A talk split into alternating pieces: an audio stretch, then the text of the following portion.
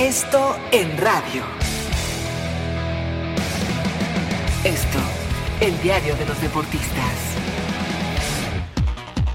Amigos de ABC Radio, los saluda Salvador Aguilera, director del periódico Esto. Guillermo Ochoa está de regreso en el fútbol mexicano, lo cual no es un retroceso en su carrera. Volver al equipo que le dio la oportunidad de debutar en primera división allá por el lejano 2004 por una simple y sencilla razón. Nadie puede hablar de un retroceso cuando le han puesto para firmar un contrato millonario y defender una vez más la meta azul crema. Después de la salida de Marquesín, quien era figura partido tras partido, héroe en cada batalla, era necesario traer a alguien de jerarquía al que no le quedara grande la portería de las Águilas. Ochoa conoce perfectamente bien la institución, sabe la clase de objetivos que se persiguen, es todo un líder y por si fuera poco, es el guardameta titular de la selección mexicana. Así que en ese sentido, su nivel de competencia se mantendrá bajo la más alta exigencia y Ochoa está acostumbrado a eso.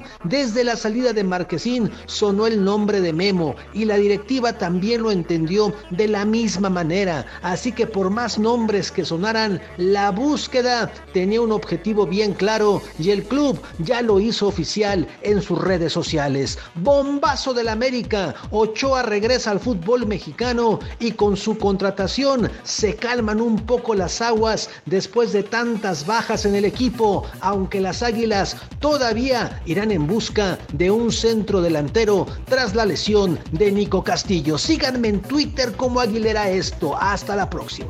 Esto en radio.